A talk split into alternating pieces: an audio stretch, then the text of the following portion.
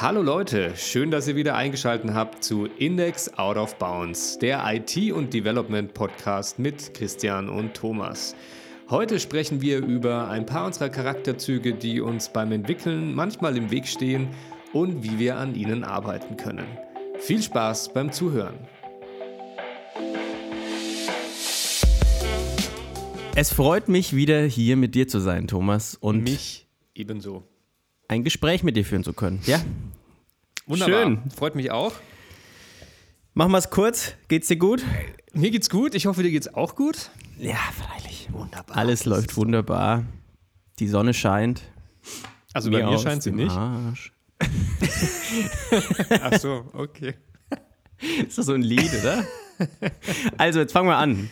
Und zwar ähm, wollte ich mit dir heute mal darüber sprechen, was denn so Eigenschaften sind oder Dinge sind, wo du sagen würdest, ähm, das sind Eigenschaften, die dich zu einem schlechteren Entwickler machen, vielleicht. Also, was sind Dinge, die man eigentlich angehen sollte, wo man aber zu faul ist, sie anzugehen? Und ähm, eigentlich will ich die ganze Folge auch nur über dich sprechen. Nein, Spaß. Es geht natürlich auch darum, was für Fehler ich bei mir sehe. Nur, äh, das ist die, die Fragestellung. Ähm, ich könnte mal, mal anfangen damit, weil, weil ich glaube, warum dieses Thema, ich, warum ich dieses Thema interessant finde. Ich glaube, dass jeder Entwickler ja irgendwie immer auf der Suche nach Performance-Verbesserung ist. Ja, oder auch, es gibt ja viele Aufgaben, die man irgendwie macht und die sich, in dem Moment, wo sie sich einmal wiederholen, denkt man sich als Entwickler so, boah, ist das ätzend, das muss ich doch irgendwie automatisieren können. Ich glaube Ja. aber auch, dass man häufig dabei so ein bisschen den Fokus verliert von dem, wo, was sich wirklich lohnt zu automatisieren und was die Dinge sind, die einem wirklich, wirklich weiterbringen würden. Ja. Und einige Dinge, die halt zum Teil vielleicht, also wo man auch merkt, dass die nicht ideal sind, aber die deutlich unangenehmer sind zu ändern, ähm, die geht man halt nicht an. Und was man dann aber stattdessen macht, sind halt so Dinge wie irgendwelche Shortcuts in seiner Entwicklungsumgebung neu belegen, weil man sagt, ähm, ja, das nervt mich, dass ich hier immer dreimal klicken muss. Ja? Und dann sitzt du drei Stunden da dran und am Ende, geil, es funktioniert. Alter, und und dich jetzt- weitergebracht? Gar nicht. Und, und jetzt kann ich super easy, wenn ich zufällig mal in drei Files die gleiche Änderung machen muss, kann ich das mit einem Klick machen. Mega nice. Nee, aber äh, bei sowas, da, da steckt man irgendwie viel Zeit rein in seine, in seine Entwicklungsumgebung, dass da die ganzen Konfigurationen und sowas passen. Aber es gibt eben Eigenschaften oder Dinge, die man selbst als Entwickler irgendwie jeden Tag, wo man immer wieder merkt, ach, das war jetzt irgendwie blöd, aber daran arbeitet man nicht. Ich fange mal an mit einer Sache, die bei mir irgendwie, wo ich merke, dass ich das nicht häufig genug mache. Und zwar ist es das Thema Doku lesen. Doku lesen oder, oder auch, ähm, ja, ich frage häufig zu früh nach, sage ich mal so. Man ist es irgendwie so gewohnt, dass man von seiner IDE immer so eine Line bekommt, schon direkt, wenn man, also man will irgendwas machen und die Methodennamen sind ja irgendwie so eindeutig oder ja, schon irgendwie sprechend, dass man einfach nur noch in der IDE sucht, welche, welche Methode da richtig passt. Und dann, wenn irgendwas nicht funktioniert, dann wundert man sich, warum das nicht genauso funktioniert, wie man sich das irgendwie vorgestellt hat. Aber eigentlich sollte eine IDE oder diese Autocompletion nicht benutzt werden zur Vervoll also zum, zum Discovern von neuen APIs. ja, das weiß die IDE halt auch oft nicht, ne? Die schlägt halt einfach was vor und ähm, Das wäre krass, wenn die das wissen würde. So, Eben. nein, immer, du, du machst es Nee, immer hier so. Also ich meine also Best Practices. Das ist ja dann etwas, was, was tatsächlich dann dem, demjenigen, der den Code schreibt, überlassen ist. V viele Sachen kannst du ja dann, ich weiß jetzt nicht, von welchem Anwendungsfall du speziell redest, aber es gibt ja sicherlich für, für Dinge mehrere Lösungswege. Aber vielleicht ist es halt einfach nicht so gedacht, wie du es geschrieben hast oder wie es die IDE schnell vorschlägt. Deshalb ist es, denke ich, auch auf jeden Fall immer sinnvoll, sich in so einer Doku einzulesen, ja. Es, es geht mir auch weniger um einen äh, großen Lösungsweg, sondern ich weiß nicht, ob du das ähm, die Situation auch schon hattest. Ziemlich sicher hattest du die auch schon. Du, du möchtest halt irgendwas einbauen und erkennst dann eine neue, ähm, findest eine neue API, beziehungsweise halt einen ganz neuen Bereich in deiner, auf deinem, deinem Framework, auf deiner Plattform, auf der du arbeitest, mit dem du halt davor jetzt noch nicht so viel gemacht hast. Und dann fängst du irgendwie an, dir das Objekt, was das ähm, repräsentiert, zu nehmen. Lass es mal eine Collection View sein und dann schreibst du Collection View, Punkt und dann Steuerung Leertaste und schaust, was könnte passen. was, was, was funktioniert hier? Ich möchte jetzt das beim, ich möchte gerne den Content, also eine Collection View ist sowas wie eine Listen-View, sehr vereinfacht gesagt jetzt in der iOS-Umfeld. Ähm, ich möchte den, den Scroll-Offset manuell setzen zum Beispiel oder was weiß ich oder mhm. das Layout anpassen. Dann sucht man, dann gibt man halt mal Layout ein und schaut, was wird einem vorgeschlagen und probiert da einfach rum. Und das ist, es funktioniert ja in 90% der Fällen und das ist aber ja genau das Problem, weil es so gut funktioniert, ist es eine Sache, wo man als Entwickler eben nicht den Sinn sieht, zu sagen, ähm, ich, ich schaue häufiger in die Doku rein. Ich glaube aber, dass es einen wirklich zu einem besseren Entwickler macht, wenn man gucken würde, welche Methoden zum Thema Layout gibt es denn und was steht in der Doku dazu. Anstatt ja. dass man eben einfach sich da was zusammenklickt ähm, aus der, ja. In der Doku steht halt meistens mehr als einfach nur das, was die Methode macht, sondern es steht halt wie sie angewendet werden sollte und was genau der Hintergrund ist. Und ich denke, dann verstehst du immer mehr, als wenn du einfach ein bisschen rumprobierst. Ich meine, das Rumprobieren gehört, finde ich, auch einfach dazu. Wahrscheinlich ist irgendwie die Mischung aus ja. beiden macht es dann irgendwie, ne? Ich glaube aber allgemein, dass man, also für mich, ich spreche für mich, ich, ich lese zu schnell über Dinge drüber, ja. Wenn ich ein neues Projekt ausprobiere, dann scanne ich auch das README nach dem ersten Codebeispiel, kopiere mir das in mein Projekt rein, wenn das das macht, was ich will ähm, schaue mir vielleicht noch so ein bisschen die Text außenrum an, aber dass man sich wirklich mal das README wirklich durchliest. Ich weiß nicht, wie häufig du das machst, aber das sind ja mehr, mehr Geduld beim in sich, also sich einarbeiten in neue Frameworks, glaube ich. Das wäre etwas, was ich mir auf die Fahne schreiben sollte. Ja. Und was mich also zu einem besseren Entwickler machen würde. Das finde ich interessant, weil wir in der letzten Folge mal gesprochen haben über ähm, Timeframes, die man sich setzen kann, um neue Dinge auszuprobieren. Und du willst ja jetzt nicht, wenn du dir was Neues anguckst, keine Ahnung, stundenlang irgendwie Zeit investieren für etwas, was du am Ende vielleicht dann gar nicht brauchst, weil, es, weil das Framework am Ende dann doch nicht das erfüllt, was du eigentlich von ihm erhofft hast. Deswegen, ähm, also weißt du, worauf ich hinaus will? Das ist so. Ja, ja, du, genau, du hast, du hast halt auch das, ähm, Genau, du weißt nicht, ob das Framework genau deine, dein Problem löst. Ja. Deswegen willst du nicht zu viel Zeit drin stecken. Und das andere ist ja auch, in der Regel bist du auf dieses Problem gestoßen, im Kontext eines größeren Problems, was du versuchst zu lösen. Ja, genau. Das, das heißt, du also hast dieses große Problem und bist jetzt auf dem Weg, das zu lösen und dann hast du diesen Stolperstein und eigentlich willst du den nur ganz schnell aus dem Weg schaffen und dich nicht jetzt mit diesem, den Stolperstein zu einem eigenen Projekt machen. Ja, genau. Und das, das ist tatsächlich was, was, was ich an mir ziemlich gut kritisieren kann, denke ich, weil ich eben auch schnell so vom, vom einen ins Tausendfache komme, weil du hast dann irgendwie so ein großes Problem. Ja? Du willst, du willst irgendwas mir fällt jetzt tatsächlich nichts ein. Du willst, du willst was lösen und auf dem Weg dorthin, das zu lösen, siehst du plötzlich, dass man das und das anders oder besser machen kann.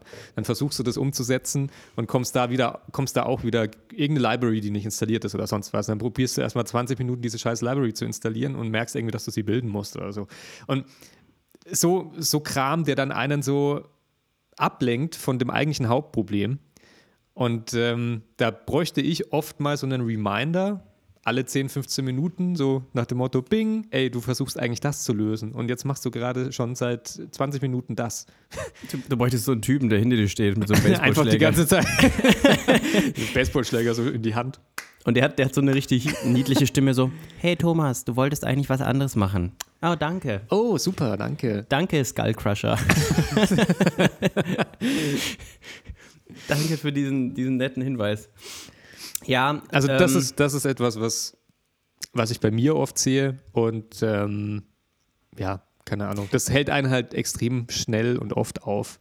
Ja, ich, man muss da die Waage finden. Ich denke aber, dass es nie ein Fehler ist, sich erstmal nach den offiziellen Quellen anzuschauen, weil ich, was, was man eben auch schnell macht, ist, dass man nach einem Blogpost sucht, wo mhm. jemand anderes das verwendet hat. Aber sich einfach mal kurz die Zusammenfassung von dem Hersteller des Frameworks ähm, anzugucken, wie man das benutzen sollte.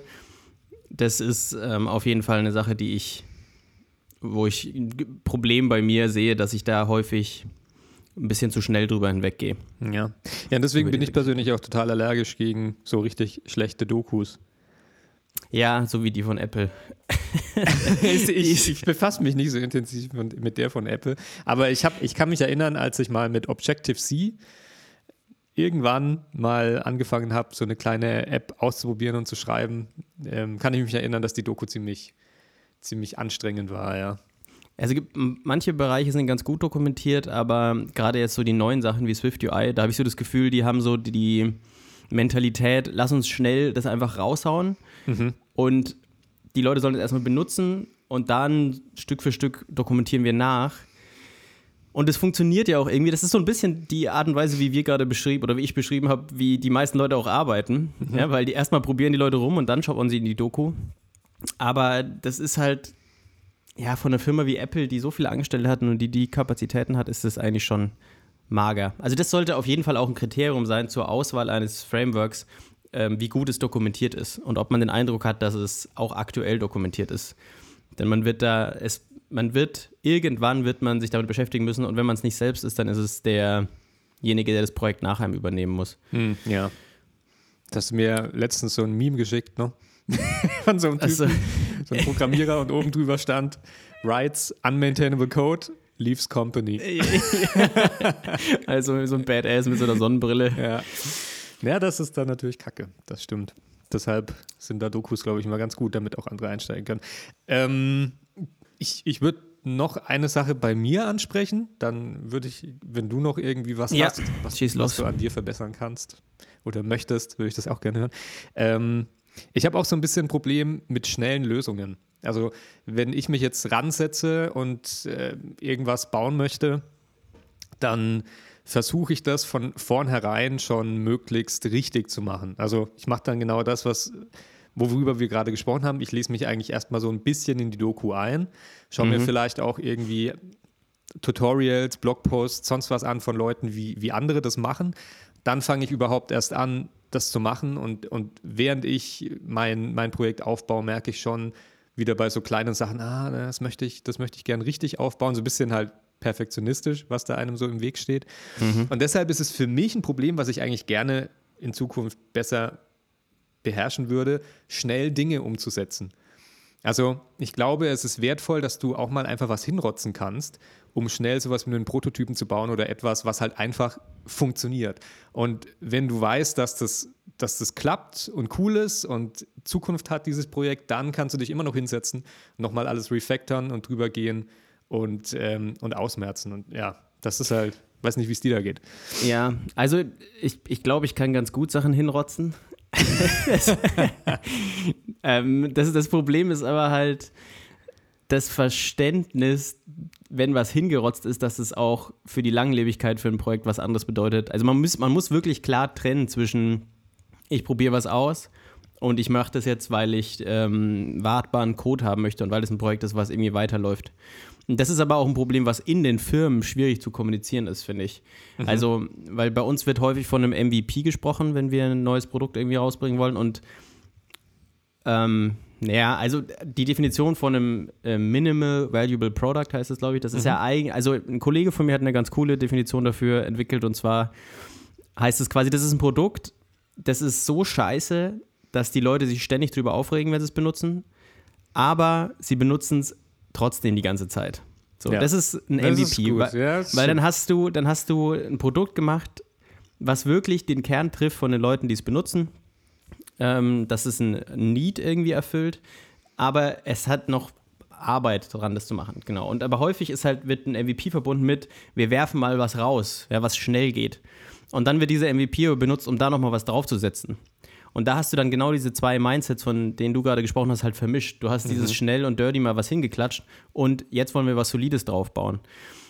Also, ähm, ich glaube, dass dein Ansatz so generell nicht verkehrt ist, zu sagen, ich will immer alles irgendwie richtig machen, aber da wäre halt wieder der Skullcrusher gut in deinem Fall. Ja? Jemand, der so neben dir steht und sagt, hey Thomas, ist gut, dass du, dich, dass du jetzt sagst, hey, ich möchte gerne die Projektstruktur eigentlich ändern und das richtig machen. Aber jetzt komm aber, mal in die Pushen. aber, aber das ist nicht das, was du eigentlich machen wolltest. Du wolltest dir dieses Feature angucken. Ja, ist wahrscheinlich. Und mach erstmal das. Ja. Der Typ wird auch immer so ein bisschen aggressiver, so. ja, weil du, du fragst immer so, noch zehn Minuten? Ja, okay, noch, noch zehn Minuten. Und dann irgendwann tappt er schon so mit dem Baseballschläger auf es deiner Schulter. Zwölf Minuten. es ist so ein mega lieber Typ. Komm bitte, zwing mich nicht, dir den Schädel einzuschlagen. noch zwei Minuten. Okay, machen wir noch zwei Minuten, ja? Aber dann, wie so, wie so eine Mutter, die ihre Kinder. Okay. Machen wir noch zwei Minuten, aber dann verteile ich dein Hirn auf den Boden. Okay. Okay. Okay. Dann das sind leere Drohungen, habe ich alle schon ausprobiert. Da passiert nichts. heißt du eigentlich wirklich Skullcrusher? ja, genau. Ich, ich, ich mache das seit, seit einem Monat. Macht er das immer und ist noch nie was passiert. und dann hörst du nur noch so ein Platzen.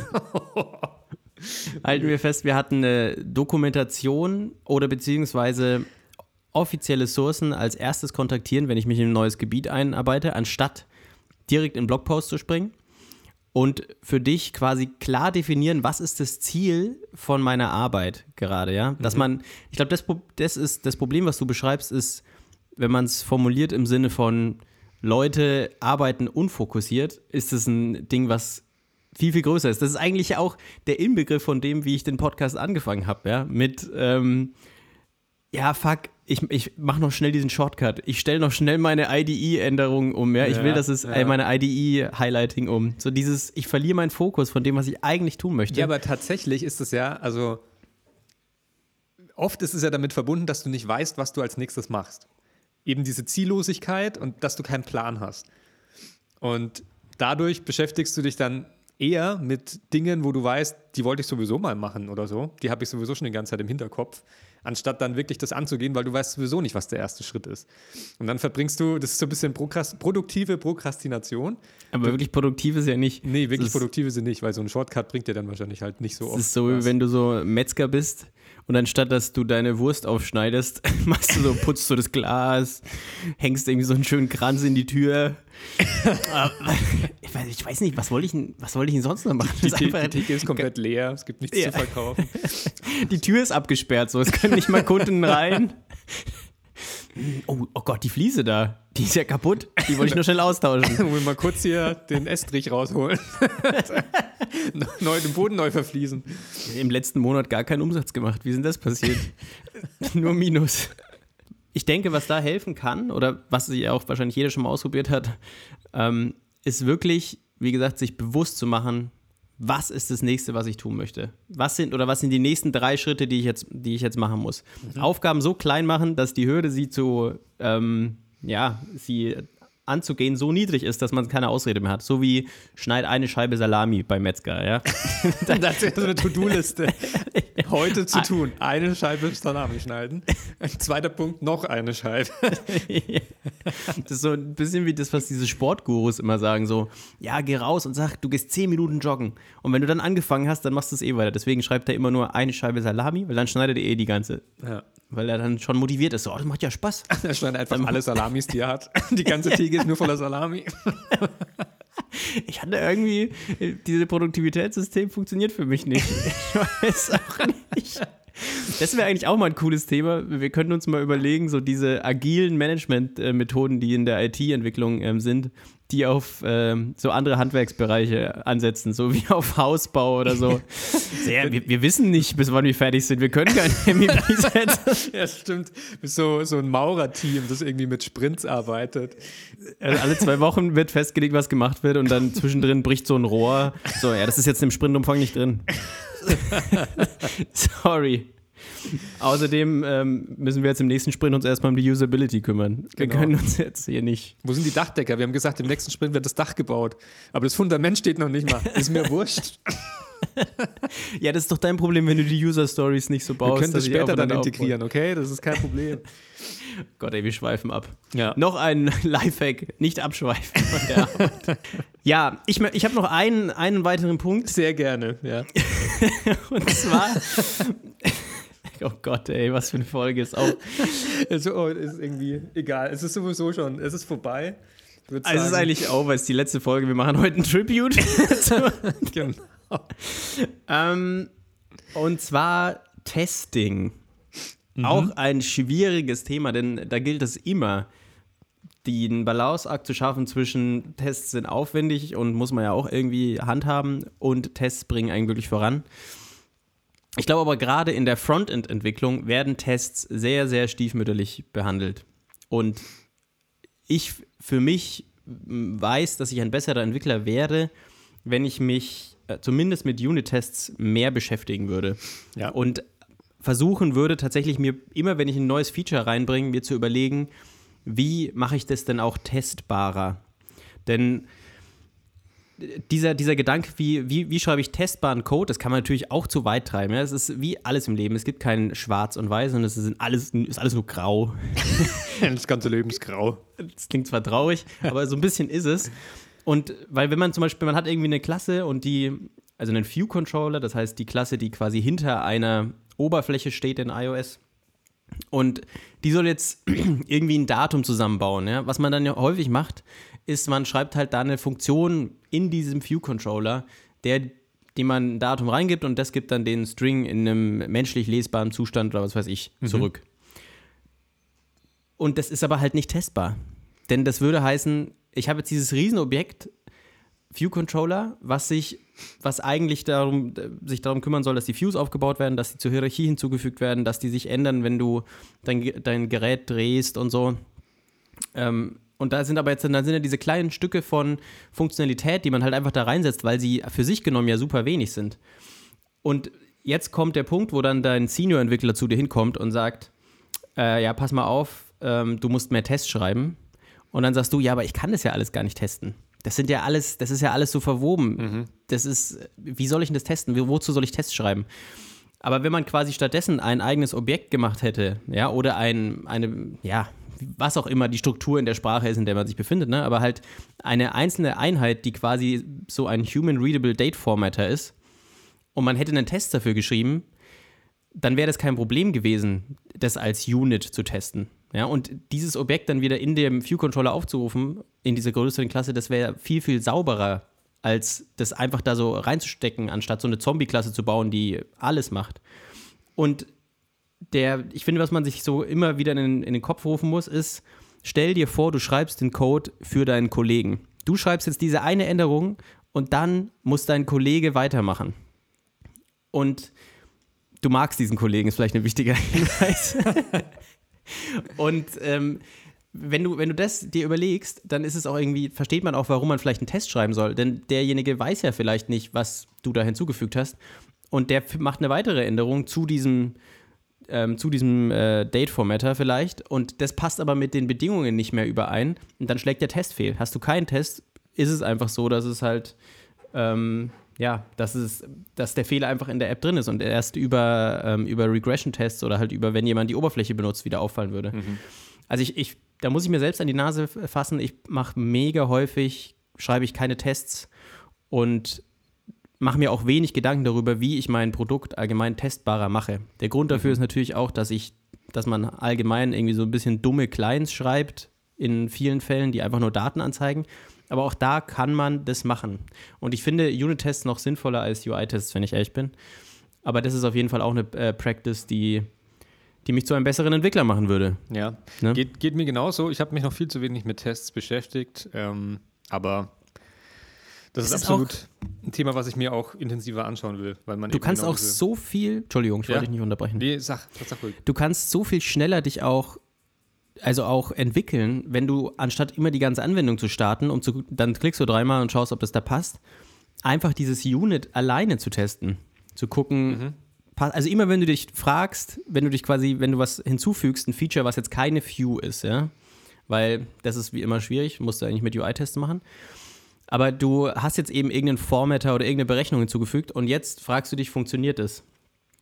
Schreib einen Unit-Test. So, das ist so das, was den Mindset, den ich will hier gar nicht so belehrend klingen, wäre was, was ich versuche mir ähm, vorzuhalten, weil ich das eben auch nicht mache.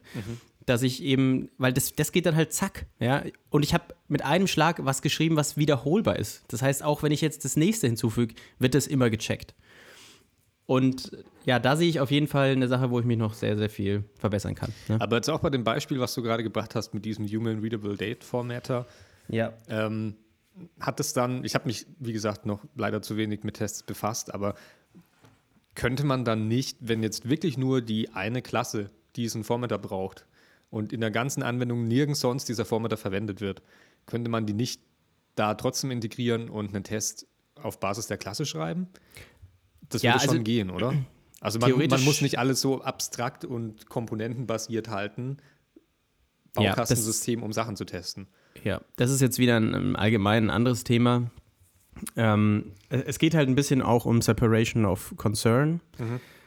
dass es halt eigentlich nichts da drin zu suchen hat. Ja, aber natürlich, wenn du, das ist wieder so ein bisschen dieses Quick and Dirty oder halt schnell irgendwas bauen oder sich überlegen, wie mache ich das alles fest und solide als Fundament, wenn das irgendwie weiter wächst. Mhm. Es gibt auch so eine Regel, dass äh, manche Leute sagen, wenn ich ein Stück Code dreimal geschrieben habe, dann lagere ich es aus. Mhm. Ja, klar. Also das ist ja im Endeffekt das, worauf du hinaus wolltest, oder? Dass wenn du was mehrfach geschrieben hast, oder wenn du halt was an einer Stelle nur brauchst, dann kannst du es da auch reinlegen. Im Fall vom View Controller ist es halt so, in dem Moment, wo du so ein Objekt instanziierst, laufen da halt eigentlich, läuft eigentlich der Lifecycle der App ab und das willst du nicht. Das hat halt Seiteneffekte. Du mhm. willst eigentlich Objekte haben, die halt keine Seiteneffekte haben, wenn du sie initiierst. Mhm. Genau, deswegen, ja, ist vielleicht. Ja, das, ist dann, das ist dann iOS-spezifisch. Ja, wahrscheinlich. Genau, genau. Genau, okay. ja, ähm, ich hätte noch eine Sache. Ja? Oder möchtest du noch, hast du, fällt dir gerade noch was ein, nee, was ich bin du völlig fehlerfrei. Ich habe schon all meine Fehler aufgezählt und das war dann, das war's dann auch. Also mehr, nee, mir fällt bestimmt noch genug ein. Nur jetzt, wenn, wenn du was hast auf die Schnelle, dann klar. Ja, ich habe was auf die Schnelle. Ja. Und zwar geht es wieder um den Metzger. Nein, Spaß. ähm, auch eine Sache, die mich zu einem besseren Entwickler machen würde, wäre, das ist jetzt was, was wirklich nur Leute betrifft, die vielleicht schon in der Firma arbeiten und vielleicht auch Kollegen haben, die mit einem gemeinsam an etwas arbeiten. Und zwar ist es häufiger den Austausch haben mit den Kollegen über die Dinge, die man tut oder halt auch noch mehr ähm, es zu einer Priorität für einen selbst machen, die Leute, mit denen man zusammenarbeitet, besser zu machen. Mhm. Ja? Also nicht in dem Sinne, dass man jetzt von oben herabschaut und sagt, hey, ich bin ja besser als du, sondern dass man sich aber trotzdem so als Ziel setzt, ich will auch, dass meine, dass meine Kollegen quasi so effektiv wie möglich arbeiten können. Wenn man das sich so als Ziel setzt, dann ist man, glaube ich, ein innerhalb einer Firma, in einem Konstrukt, wo viele Leute zusammenarbeiten, ein wahnsinnig wertvoller Entwickler und kann auch da selbst quasi zu einem sehr, sehr viel ja, sich, ja, das ist eigentlich so die Eigenschaft, die viele immer erwähnen, wenn man, wenn man davon spricht, was unterscheidet einen Senior von einem Junior. Mhm. Ein Senior befähigt auch andere Entwickler dazu, dass sie bessere Leistungen bringen können. Mhm. Und ich möchte, wie gesagt, diesen Hierarchiegedanken weglassen, denn davon bin ich kein Fan, von oben herab irgendwie das anzugucken. Aber einfach sich Zeit zu nehmen, wenn andere Leute Fragen haben, wenn einem selbst was auffällt, was vielleicht spannend ist, das den anderen vorzutragen und es zu diskutieren mit denen. Das sind auch Sachen, die einem zu, ja, wenn man es schafft, eine Kultur zu entwickeln innerhalb seiner Firma, innerhalb seiner Struktur, wo einfach Offenheit zu Themen entsteht und kein Konkurrenzkampf, das ist halt, glaube ich, auch ein sehr, sehr wichtiger Skill. Das ist tatsächlich was, wo ich finde, wo jetzt wir bei äh, meiner Firma ganz gut drin sind, mhm. aber ich, ich könnte trotzdem auch noch besser da drin sein, offen zu sein, wenn Leute Fragen stellen auch aus anderen Bereichen, die mir vielleicht erstmal so ein bisschen hm, vorkommen, so, ja, okay. Also einfach dieses, die Bereitschaft, Wissen zu teilen. Das wäre auch noch was, was einem meiner Meinung nach zu einem besseren Entwickler macht. Ja, absolut. So. Stimme, ich dir, stimme ich dir auch absolut zu. Habe ich nichts einzuwenden? Gut, das war es jetzt eigentlich von mir. Okay. Hast du noch was oder ähm, bist du immer noch fehlerfrei? Ich bin immer noch fehlerfrei. Nee, ähm, tatsächlich fällt mir jetzt so auf die, auf die Schnelle, ich denke, dieses, also bei mir ist es echt dieses Perfektionsthema, ähm, dass ich, dass ich schnell in diese, dass ich mich schnell in diesen Kleinstproblemen verliere und den Überblick über die Größen, größeren, über das größere Ziel verliere und dass ich eben ein bisschen schneller, ein bisschen besser daran arbeiten muss, einfach eine schnelle Lösung mal schnell umzusetzen. Und ähm, ja, wie gesagt, es gibt bestimmt noch mehr, aber ich glaube, dass das ist das, wo, wo ich es jetzt gerade so bei mir runterbrechen kann. Mhm. Okay. Genau. Ähm, wie sieht's aus? Darf ich dir noch oder wollen wir kurz in unser Fragensegment noch reingehen? Wenn, wenn du noch Fragen parat hast, sehr gerne. Selbstverständlich habe ich noch. Genau. Ich habe noch eine Frage an dich. Aha. Die passt auch ganz gut in das heutige Thema irgendwie rein. Vielleicht mhm. nimmst du auch einfach was von dem, was wir heute besprochen haben. Nochmal wieder kauen. ähm, und zwar, worauf, also was bist du der Meinung, worauf müssen denn ITler im Allgemeinen besonders aufpassen, dass ihnen das nicht passiert. Also sowohl im Beruf als auch vielleicht so charakterlich. Ja? Also Dinge, die ITler, die halt deinen IT-Job ausmachen, die ständig irgendwie passieren vielleicht und die dich auch charakterlich formen und auch im Beruf formen, aber das sind eigentlich Dinge, die du nicht gut findest, wo man eigentlich gegen anarbeiten muss.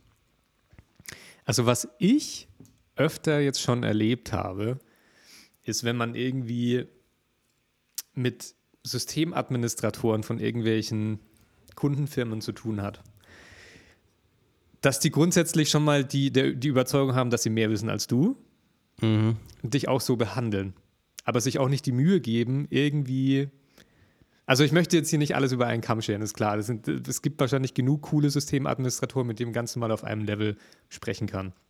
Aber ich habe bisher eben auch sehr viele von dieser Sorte, die ich, von der ich gerade spreche, ähm, am, am Telefonhörer gehabt und das ist einfach so unglaublich kontraproduktiv. Also ein, ein Beispiel nur.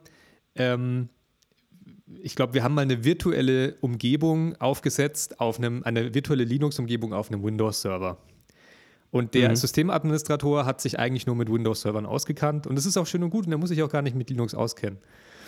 Aber wir kennen uns halt, oder ich kenne mich halt an der Stelle ein bisschen besser mit dem Rechtesystem von Linux aus.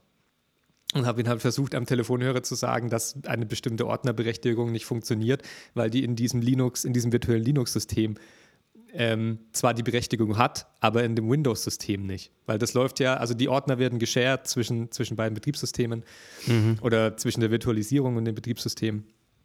Und ähm, ich habe ihm gesagt, bitte geh mal in, in die und die Kommandozeile und gib doch einfach mal das ein. Und er hat einfach eiskalt gesagt, nee, das mache ich jetzt nicht. Ich probiere es jetzt erst so, wie ich denke. halt einfach dann irgendwie, ich hänge mit ihm am Telefonhörer und er klickt halt fucking fünf Minuten lang irgendwie in seiner Windows-Umgebung rum und ist der Überzeugung, dass er damit das Problem lösen wird. Ja, also das war so, denke ich, das, das, was so am krassesten war. Und grundsätzlich habe ich, wie gesagt, schon öfter mit Leuten aus diesem Administrationsbereich geredet, die irgendwie einfach der Meinung sind, sie wissen alles und derjenige, der jetzt am Hörer ist, ähm, hat grundsätzlich nicht recht. Das ist so, das ist eine Gefahr, die ich oft sehe, wie sich eventuell Systemadministratoren, die ziemlich lange in ihrem Beruf sind, vielleicht, wie sie, wie sie wirken könnten auf ihr Gegenüber. Aber gilt das nicht so ein bisschen für alle ITler? Weil es ist ja so ein bisschen, ein bisschen ist es ja schon so ein elitärer Laden, ja. Viele Leute wissen gar nicht, was da abgeht bei uns, ähm, verstehen gar nicht, was wir machen, das ist so ein bisschen Magie für die. Mhm. Ich glaube, das ist auch ein Problem, was alle so ein bisschen haben, so dieses, ich mache IT und ich verstehe, wie die Dinge funktionieren und du bist nur ein Endnutzer, wo man echt aufpassen muss, dass man nicht in diesen, diesen Zustand kommt. Ich weiß ja, ja nicht, wie es bei dir mit deinem Kontakt. Also, wenn. wenn ich, ich weiß traut nicht. sich keiner mehr zu reden. Wenn ich, wenn, wenn, ich weiß nicht, wie ich das ausdrücken soll, aber ich habe, glaube ich, jetzt von mir selbst kann ich sagen, dass ich eigentlich nicht die Gefahr habe, in diese Richtung zu rutschen, hoffe ich zumindest. Da muss man natürlich wieder sagen, wie ich zum Beispiel auf dich wirke, wie ich auf andere wirke. Meistens merkt man das ja selbst kaum. Ja. Aber ich gebe mir wirklich Mühe, eben, weil ich es oft sehe, in diesem IT-Bereich nicht so diese, ich weiß viel mehr als du, ich weiß, ich weiß wie es läuft, ich, ich kenne ja. mich damit aus und du hast keine Ahnung. Also red gar nicht erst mit mir oder so. Ich, das ich habe halt jedenfalls auch nicht. Ich habe den Eindruck, dass halt gerade im IT-Bereich es häufig irgendwie so ist, dass man sich sagt, das Problem sitzt vorm Computer. Weißt du, das ist so, du hast einen Kunden und dann schreibt er dir eine Mail, das und das funktioniert nicht und anstatt dass man sagt, oh, fuck, die haben es offensichtlich nicht intuitiv genug gemacht, die Oberfläche, sagt man immer so, weil der Junge seine Software nicht bedienen kann. So. Ja, wenn man selbst die Software gemacht hat, dann ist es tatsächlich die Sache mit der Intuitivität. Ja, ja aber das ist, ich habe nicht den Eindruck, dass das in unserer IT-Branche so normal ist, dass man sich dann selbst an den Kopf fasst und sagt, ah Mist, ja, da haben Sie recht, das ist ein bisschen kompliziert gelöst von unserer Seite. Ich erkläre es Ihnen in aller Ruhe, sondern es ist eher so, dann spricht man gleich vom, wie heißt es nochmal? Problem vorm Computer. Mhm. Ne? Ja, das Problem ist meistens vorm Computer. Ja. ja. Anstatt, dass man halt sagt, ja, okay, woher soll er es wissen? Ich meine, es ist ja auch man muss ja zugeben, ist ja auch das es, Problem. Es ist relativ oft so, dass gerade wenn irgendwie Endkunden jetzt eine Software bedienen oder, oder irgendwie, was heißt irgendein CMS, und dann die Frage haben, das, das und das geht nicht und man kann schon aus der Mail herauslesen, der oder die macht es falsch. Aber das ist ja, ja, kein Grund, dass ich sofort irgendwie mit diesem, oh mein Gott, du kennst dich ja überhaupt nicht aus, du bist das Problem, der vom Computer sitzt. Warum kannst du das nicht? Du? Schau halt einfach in Google nach und lass mich in Ruhe. Weißt du, trotzdem hast du ja noch irgendwo eine Verantwortung deinen Endnutzern gegenüber, einfach höflich und nett zu sein, ihnen zu sagen, ah ja, okay, das mach, machen vielleicht, das passiert öfter, ähm, so und so funktioniert es, schickst irgendeinen Blogartikel durch, wo irgendjemand das erklärt hat und fertig. Ja, oder eben sich auch mal zu überlegen, ist das vielleicht ein Punkt, den wir aufnehmen sollten in den nächsten Sprint, ja, wenn wir wieder Informatik. das ist auf jeden Fall nie der, nie der Fall. Nee. Ja, finde ich, ähm, find ich eine sehr gute Antwort. Diese elitäre, also dass man nicht elitär wird ja. und von oben herab ist, glaube ich, ein, eine Sache, wo man aufpassen muss. Ähm, ich weiß halt auch nicht, woher das dann kommt. Es kann ja einmal, einmal die Motivation sein, ich schöpfe mein Selbstwertgefühl daraus, dass ich irgendwie mich mit Computern auskenne. Oder mhm. es könnte aber auch sein nach dem Motto, ich bin mittlerweile 20, 30 Jahre in diesem Beruf und bekomme zehn Anrufe am Tag von Leuten, die ständig dasselbe Nervig Problem sind, ja haben und irgendwie mir die ganze Zeit sagen, dass sie eine Mail nicht abschicken können, weil sie ihren scheiß Mail-Client nicht richtig eingerichtet haben oder so. Dann kann es auch sein, dass du irgendwann einfach mal keinen Bock mehr hast. Ja, wobei man da Aber auch dann sagen kann man muss, auch das Kernproblem lösen und nicht richtig. anfangen, pissig zu werden. Richtig. Das Problem ist dann ja nicht, dass der, das Problem ist natürlich auch, dass die Leute sich nicht damit beschäftigen, aber dann musst du halt dir überlegen, wie kann ich den Kommunikationsweg verbessern. Das ist so ein bisschen mhm. wie, wenn äh, deine Familie ähm, ständig irgendwie IT-Probleme hat, dann kannst du entweder jedes Mal hingehen und eine Kurzlösung machen oder du versuchst es deiner Familie zu erklären oder du lässt sie auf ein System umsteigen, womit sie vielleicht besser zurechtkommen. Oder wenn sie so, irgendwie. So ein Kindercomputer. so, Mama hier. Das habe ich die das Dinger, ist, wo man so lernen ah, konnte früher, weißt du? Ja, ich weiß, was du meinst. Das wollte ich immer haben als Kind. Ja. Ist eigentlich auch. Ja, Schade, dass es die nicht mehr gibt. Die wären gut, wenn man die dem Kunden so geben könnte. Siehst du, da fängt es schon wieder an bei mir. Ja, aber es, ja. Ist ja, es ist ja bei dir nicht aus der Perspektive, mein Gott, du bist zu dumm dafür, sondern du willst es ihm ja auch einfacher machen. Ja, genau, aber auch, weil er zu dumm ist. Nein, Spaß. Ich muss sagen, ich, ich bin schon gesegnet mit sehr guten Kunden bei uns. Die sind ähm, häufig sehr, sehr verständnisvoll.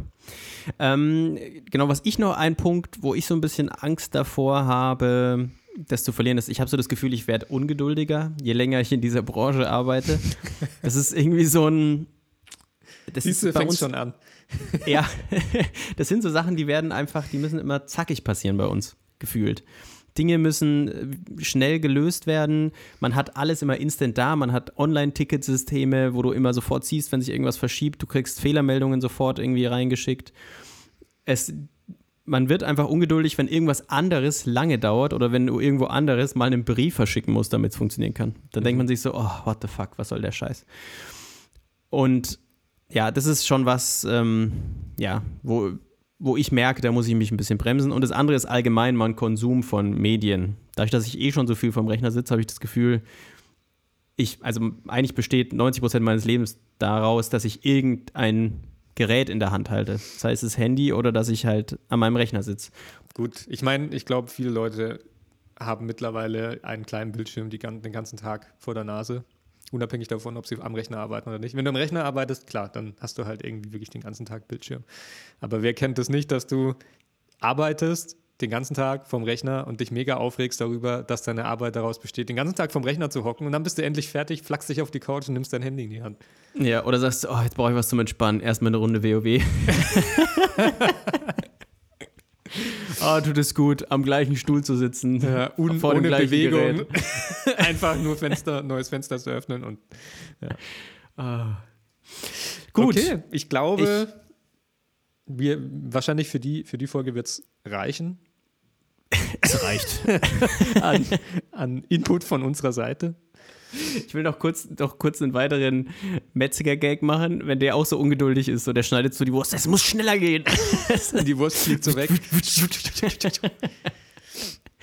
ah, jetzt besser. Oder auch jetzt so, wenn der so Kunde. Viel Salami, jetzt kann ich die fehlende Fliese mit Salami auskleiden.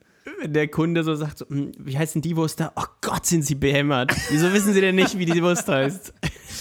Wissen Sie, das Problem steht meistens vor der Theke. Ja, so sprechen wir bei uns. Das ist Metzger-Jargon. Ja. Das ist. Jetzt passen Sie mal auf, ich packe Ihnen hier einfach mal 100 Kilo, 100 Kilo vor allem. Ich packe Ihnen einfach mal 10 Kilo Salami ein. Damit sollen Sie dann zurechtkommen. Und Ja. ich, will Sie, ich will Sie in einem halben Jahr, maximal in einem halben Jahr erst wiedersehen. Ja, und wie soll ich das zubereiten? Deswegen auch die Ist doch 100 nicht- Kilo Salami. Ja. Ja, und haben Sie vielleicht irgendwelche Tipps, wie ich das zubereiten soll? Alter, das auch noch. Sind Sie ein kompletter äh, Analphabetiker? mein Gott. Da kümmern Sie sich jetzt selber drum. Sie haben jetzt 14 Tage Zeit, das zu testen. Und wenn Sie es dann nicht machen, dann, dann bin ich halt wieder an einem anderen Projekt dran. Dann müssen wir schauen, wo wir es wieder reinkriegen. Der hat immer nur eine Sache, weil er sich auf ein was fokussiert. Der nächste Sprint ist Gelbwurst. Dann nur noch Gelbwurst. Der läuft richtig scheiße, der Laden. Und der weiß nicht warum. Ich mache alles. Agile Softwareentwicklung, alles am Start. Ich schiebe immer mein Jira-Ticket weiter auf Gelbwurst schneiden von To-Do in Progress in Review. Dann. In Review. Geil. Äh, schön. Okay. Gut. Vielen Dank für dieses. Genug, genug mit den Metzgerwitzen. Ja, finde ich auch. Ich weiß auch nicht, warum ich den Metzger gewählt habe. Bitte, Leute, fühlt euch nicht angegriffen dadurch. Das ist einfach. Metzger, jetzt haben wir die Metzger auch noch vergrault. Ja, die Metzger haben wir vergrault und du hast die Systemadministratoren vergrault. Ja. Irgendwann haben wir gar Naja. keine. Wir haben sowieso schon kaum Zuhörer, aber jetzt haben wir noch weniger. die, die wir hatten, waren Metzger und Systemadministratoren. Ja, die so nebenbei versucht haben, ihr Business mit IT aufzusetzen. So, nee, da, jetzt ist vorbei. jetzt, jetzt. Gut, Okay, cool. vielen Dank für deine Zeit und ähm, vielen Dank fürs Zuhören und ich hoffe, wir hören uns In der nächsten In- Folge. zwei Wochen. Ne? Tschüssi.